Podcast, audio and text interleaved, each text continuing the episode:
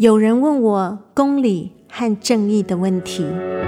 发薪水的时候，有些坏老板就会去报警，说我们有身份，然后把我们抓起来。金门马祖跟本岛之间，其实有很多心理的一个疙瘩。资本实力很特别，是传统领域和生态的保育论述是写在一起。法官或是检察官在搜证、在判决的过程里面，到底看了哪些证据，没看哪些证据？历史创伤、族群记忆、生态环境，以书写追问到底。抵抗现成的答案，松动认识的边界。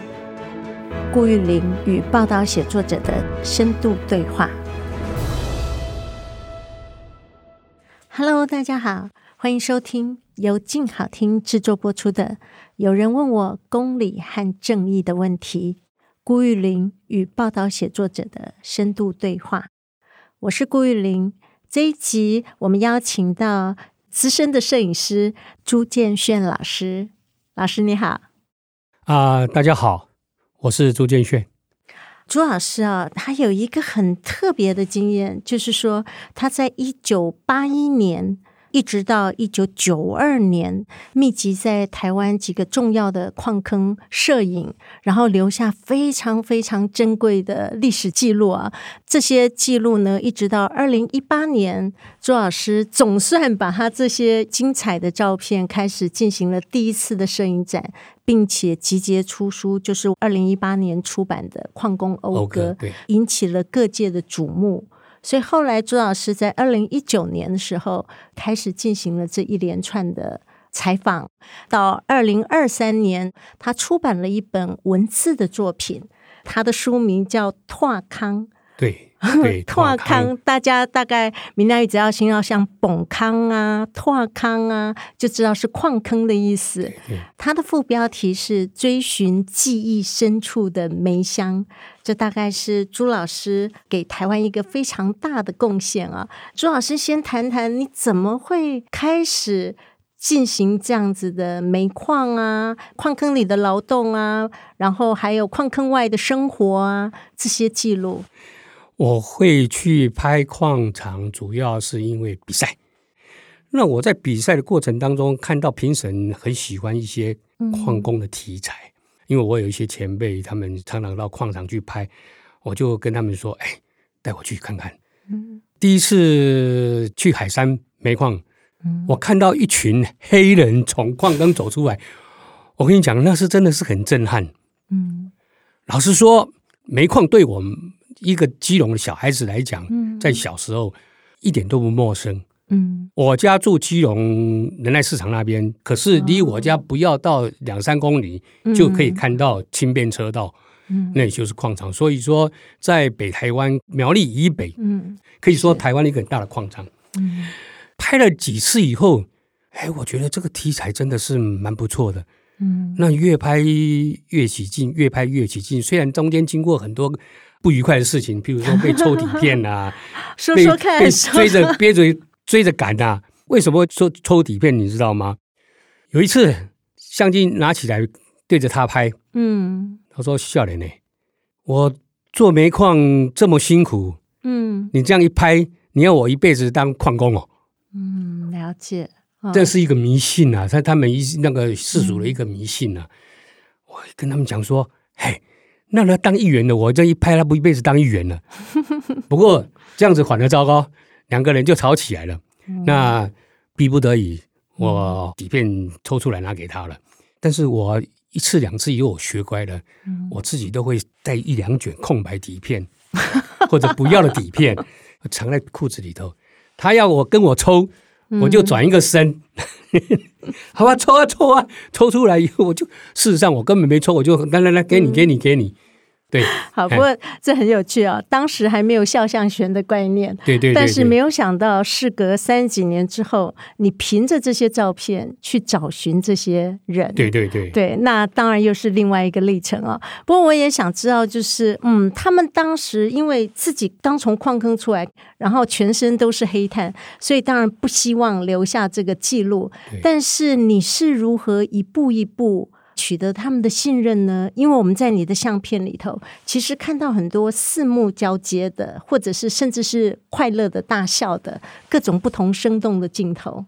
你是怎么做到的呢？这也是慢慢的，因为去了好多次以后，他们就是感觉这小子怎么三不五时就来矿场晃呀晃呀晃的。嗯、那我身上一定带两样东西，嗯，一样是一包甚至两包香烟啊，香烟，还有再来就是带一包凉烟糖。凉烟糖，凉烟糖干嘛？你知道吗？嗯，因为我只要坑口拍完了，科目场那边拍完了。嗯我都会去海山的公寮逛，就常常碰到一些小孩子，那凉烟糖就派上用场了。递给他凉烟糖，嗯、他吃凉烟糖以后，嗯、他就让我尽量的拍。嗯，那我也特别喜欢讲故事给他们听，那讲了哈哈大笑，我相机就按个不停。这慢慢慢慢，大家也视而不见了啦。嗯，所以我也常常有时候跟学生讲，只要有一天哈，譬如说我们拍摄是纪实摄影的。纪实摄影主要还是以人为主嘛。是，有一天当他们把你当成空气，把你当做不存在的时候，我说那这就是你成功的地方了。嗯，对。那所以我觉得你大概台湾主要的矿场你都跑遍了吧？因为我从《拓康》这本书里头，除了我们所熟知的就苗栗以北的这些密集的，一直到基隆啊的各种矿场之外，我们还看到还有那种海底矿。哦，一些比较少见的，或者哎，还有在新竹尖石乡，原来也有矿场，嗯、这些都是过去我所陌生的。对，嗯、你要不要谈一下走访这些矿场的经验？其实对海底矿坑哈，虽然我是基隆人，嗯、靠海，但是对海底矿坑我也是很惊讶。嗯，其实刚刚拍的时候我还不大了解，那只知道说哦，这边有矿坑。哦，这边是建基本矿，那他们跟我讲说，深澳港那边还有一个海底大斜坑，你也可以去那边拍一拍啊，那边矿工也很多啊。那我就摩托车一起就过去了，那去那边看一看。那时候还不大了解说海底矿坑是什么样子，嗯哼。后来听他们矿工在跟我讲说，那个海底大斜坑，那个是直接通到海底下面去的，我吓一跳说，说、嗯、啊，到海底去了，非常非常进步。嗯、那据他们下去的感觉是偶然呐、啊，还会滴水，嗯、还会滴水，但是 哦，至少不会有时候像到海底下说水都涌进来那种感觉。嗯，逐渐说台湾在那一段时间，那个矿业的科技还是蛮进步、嗯、蛮发达的。所以你在《拓康》这本书里头留下了台湾的矿产。矿业，那还有矿坑里的劳动，矿坑口之外，他们的休闲，那还有依附着矿坑而出现的非常多的矿村，就是那些工寮，对，对，那里头的生活，是，是，那嗯，在里面其实特别是海山煤矿的时候，你有提到死伤里头大部分是阿美族人，嗯，哦，所以原住民也成为你这本书里头很重要的一个篇章。那你要不要谈一下这个部分？啊，对于原住民哈，我真的有很深很深的感慨跟感动。他们早期在原乡嗯花东的时候，嗯、本来生活就不是说很宽裕，有些人是以务农为主，嗯、有些是以打猎为主。但是很多人跟我这么说啦，嗯、因为当时田地哈土地。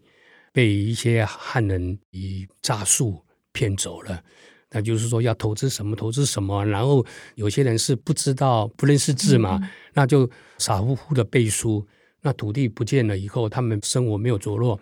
加上最重要一点就是，譬如说五六十年代、七十年代那时候，台湾矿业非常兴旺的那一段的荣景的时候，缺工非常厉害。他们就想到说到花东去找人，嗯、啊，加上他们有些土地被骗走了，有些本来自己是地主的，好像变成佃农了，嗯，那就上来了。嗯、那有些是在矿场里面已经也升到做小工头的了，那我就回家乡去找人。嗯、还有一些是，譬如说矿主透过各种关系，嗯、跟部落那个头目去谈，嗯、然后去招募人手上来。那在背井离乡的过程当中，他们也是非常艰辛，真的是非常辛苦。嗯、海山当时为了招募这一批人，特别是民国五十八年以后，嗯，那一段时间是大概是原住民被吸收、被招募最多的时期。嗯、那当时在海山煤矿来讲，一千多位的矿工里头，大概有六七百位，嗯，差不多至少七成都是原住民。嗯，你在《矿工讴歌》里头的封面照片，陈正志他本身就是一个阿美族人。对对对，是。所以，二零一八年的《矿工讴歌》之后，朱老师就开始进行了一连串的采访，从一个资深的摄影家，成为一个报道写作者。那《拓康》这一本书里，第一篇文章就是陈正志的生命史。我对他会记忆那么深刻，是因为那一张作品拿到了两次金牌。嗯，那后来呢？我为了找这一个人，我也费尽了苦心。嗯，我透过早期我在海山认识的一位行政主任，他跟我说，他在海山官场以后失散的原住民的这一些矿工中，他知道有一位当时土城区的总头目。他说：“我介绍你去认识他，看看他知道不知道《矿工謳歌》里面这些人现在在哪里。”然后他第一眼看到封面，他就说：“哎，他好像是我堂弟，嗯、那个陈正志。”我说：“哇，太好了！他住哪里？”他说：“住哪里？我现在不知道哟。哎，但是我妹妹好像知道。事实上，他妹妹就是陈正志的堂姐。他说：‘哎，我给你我妹妹电话，你打电话问他看看。’后来他妹妹联络上他了。”然后把他的电话给我，嗯、我就打电话打了一次、两次没通，后来他回电了，然后我就跟他讲我的目的在哪里。他听了以后，你知道他第一句话跟我怎么说？他说：“朱老师，你真的很幸运哎。”我说：“怎么一回事？”嗯、他说：“海山灾变的那一天，嗯、我在坑里头，嗯、我听了吓一跳。”他说。那一天一早，我们家四个兄弟一起进坑，嗯、最后呢，我们只有两个回来。我听了那个背脊，整个凉了一半。嗯，我再说，那后来呢？他就后来就只能找尸体了。嗯，就这样子。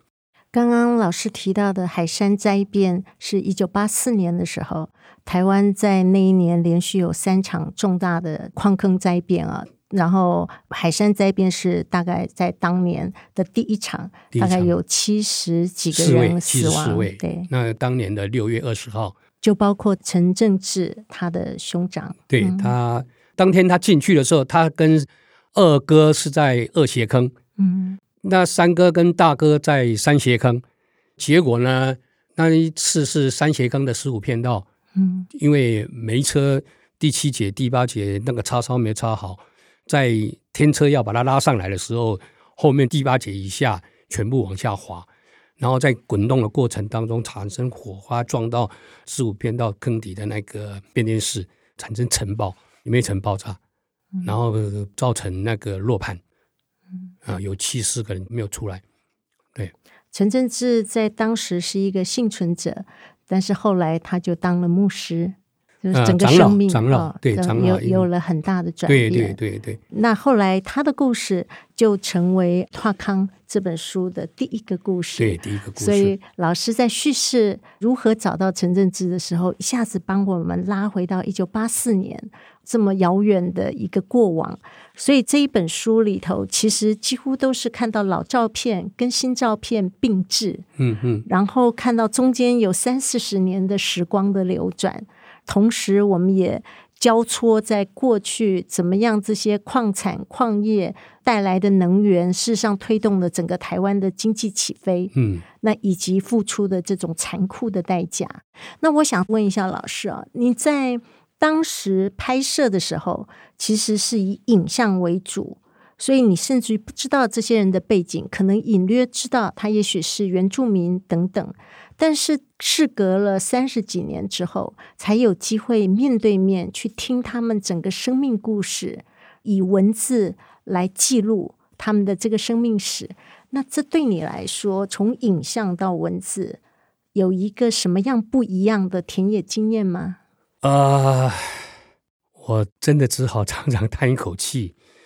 我先讲一下我的助理学生陪我上山入乡，嗯、他跟我讲一句话说：“老师啊，当时真的他们那么那么苦哦，嗯，他们真的过得那么艰难哦。”我说：“你才知道，你们都是含金汤匙长大的，你们都从来没有听过那种刻骨铭心的那一种呕心沥血的生命故事。”在听他们一个一个在叙述他们的过往的时候，你才知道，哦，原来还有人是几乎在那一种底层里面，在那个艰辛，在那种煎熬底下这样子活下来，然后这样子苦过来。嗯、虽然说矿工的工资都很高，譬如说民国六十年代要过民国七十年左右那段时间，大概是。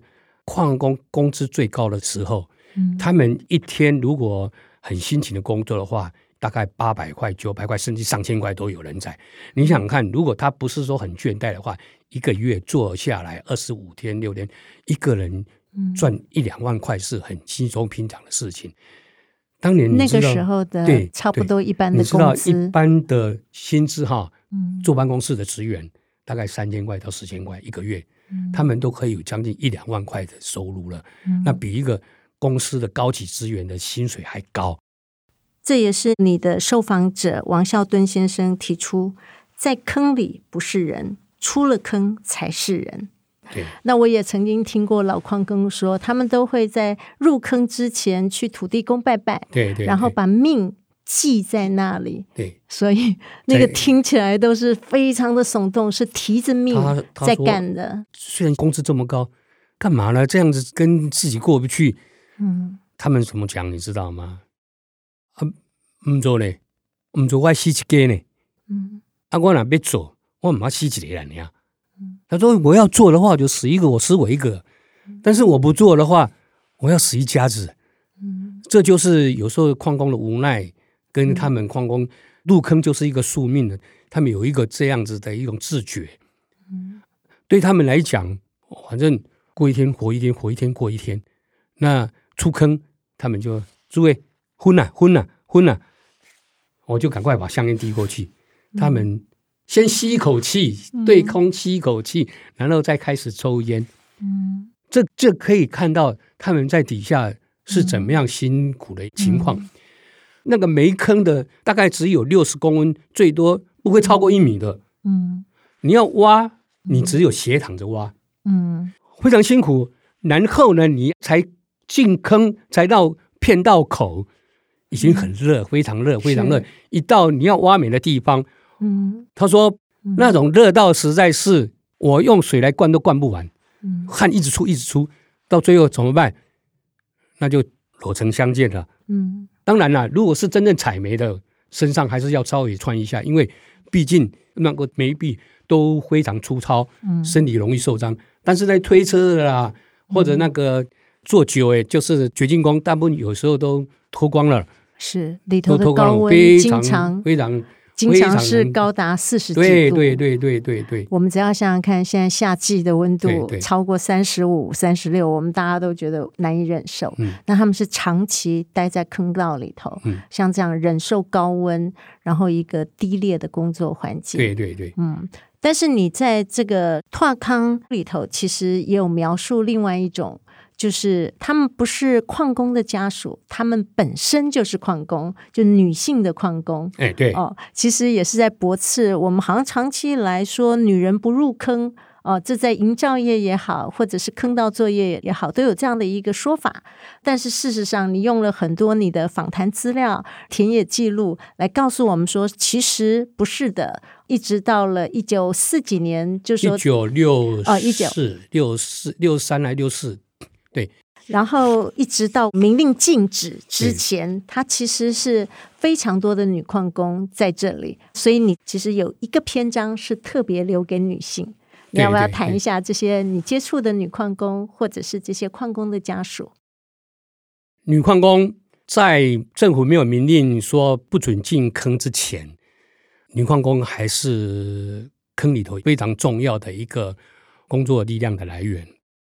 朝南大哥曾经跟我讲过一句话，周朝南大哥是侯洞的矿工文史馆的创办人。对对对，他一家子大概有十几个矿工，包括他的母亲哦，那包括他的兄弟等等，还有包括他的老婆，对，也是在矿场工作。嗯，他说他从最基层，从二手一直当当当当，后来当到了小工头，后来当到监督，他可以说世人无无无数。然后他就讲过一句话，他说：“老实讲，我最喜欢用女矿工，为什么？他们真的非常认命，只要你交代他什么事情，他都一定帮你做完，而且也不会顶嘴，也很顺服的做。嗯，他说不像一些男矿工，一个不高兴，昨天大概跟他老婆吵架，第二天来工具一丢，老子不干了。了他说女矿工绝对不会。”然后交代的事已经帮你做到完完满满了。嗯，哦，每一次我在演讲或者我在展览的时候，在事前的致辞或者最后都会做一个结论，就是说这些女矿工哈，她们默默勤奋的不多言，默默的撑起了矿业的半边天。是，那周超人跟我说什么半边天，撑起一片天好不好？可见他们是多么的厉害的一群工人。在坑里头，我后来也访问过周朝人的一个堂嫂，也是在坑里头工作，也是从二手一直做做做到淘气尾，嗯，很厉害，啊、很厉害，对对对，掘进，嗯，做石做炭他都来，嗯，那在坑里头危险到什么程度？他说有一天有一个年轻的刚进来的，哦，大概也是十六七岁，因为那时候这个生楼嘛，刚刚那个斜坑是往上去踩。那他说他要先上去，他的堂嫂啊，他就说你是出手，你不要上去。他说没关系，我年轻，我知道怎么做。他说上去没多久，就一顶帽子掉下来，血才从上面滴下来，他就说糟惨了，赶快上去救，来不及了。他说在那坑里头，真的实在是随时随地，就是在矿村的生活里头，经常要面对死亡，如影随形。你这一次花了这一年半多的时间，一一拜访这些人，然后听他们说故事。对于你自己来说，你的书写跟当时用拍照的方式留下他们最有生命力的时刻，以及事隔这么多年，你自己在中间有什么最大的学习或者印象特别深刻的事吗？老实讲。对一个纪实摄影者来讲，嗯、照片本身应该要让他说故事。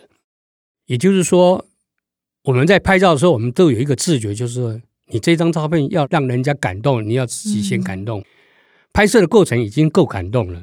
嗯、那在拍照跟后来访谈迥然不同地方在于，我一直以为我的照片已经火了。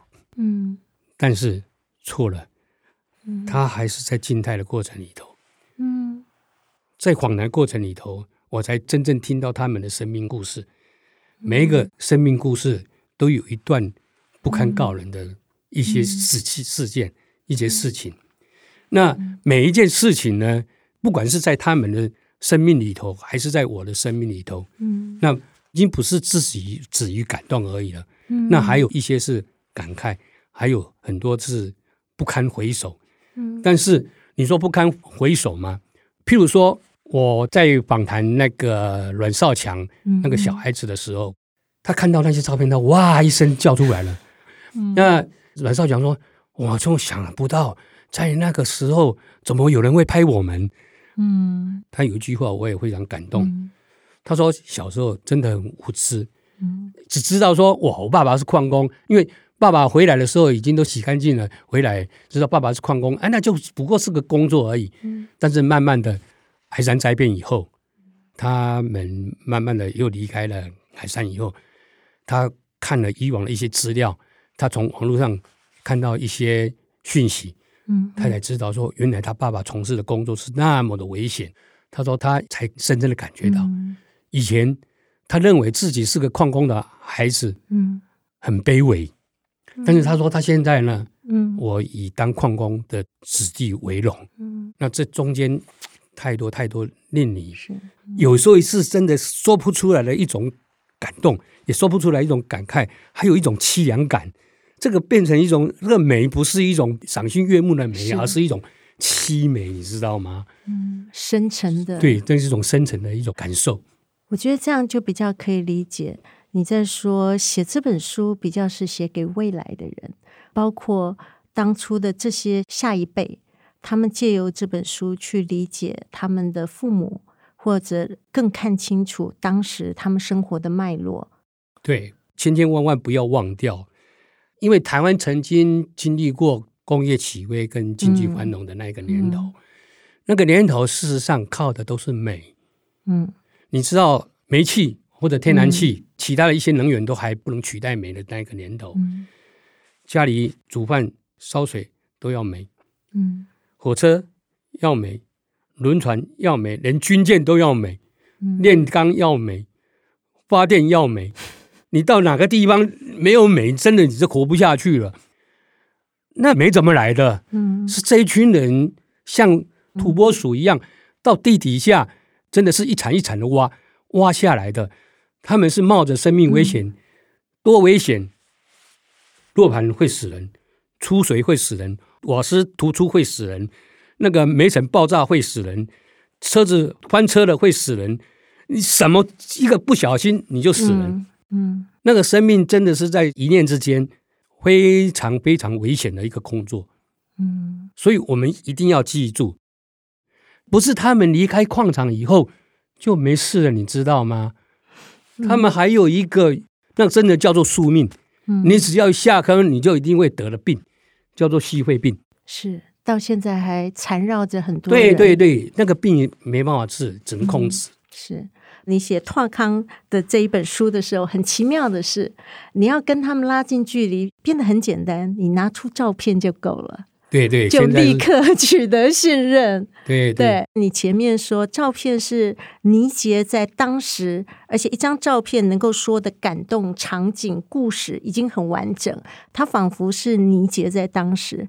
可是借由你后来拿着照片又去做访谈的时候，这照片的意义开始流动了。它流动，召唤出更多的生命故事，对，以及它可以再传到下一代，对。哦，那所以我觉得，恐怕那个当时倪捷的意义，其实它经由你的不断，包括现在很多人都邀请了这个展览，我觉得都是在协助台湾社会记住这件事，不要忘记。对，好，我们今天非常谢谢朱老师来到现场。有人问我。公理与正义的问题，我们看到的是，当时年轻的摄影师为了拿金牌、拿银牌，留下了很多历史记录。但是事隔三十多年之后呢，借着这些照片，他一一重返了当时的现场，重返了当时的影中人，然后带来了更多流动的生命故事。而这些人呢，也借着他们的述说，建立了他们的主体。我想，所有的劳动尊严，以及那种我身为矿工的儿子为荣的心情，也是由此而来吧。就是他们看到个人对整个时代的贡献、付出，而不只是卑微的牺牲而已。那我想，这是我们对于历史最大的意义。今天非常谢谢朱老师，谢谢谢谢大家，感谢各位的收听，请持续锁定由静好听制作播出的。有人问我公理和正义的问题，顾玉玲与报道写作者的深度对话，我们下次见。想听爱听，就在静好听。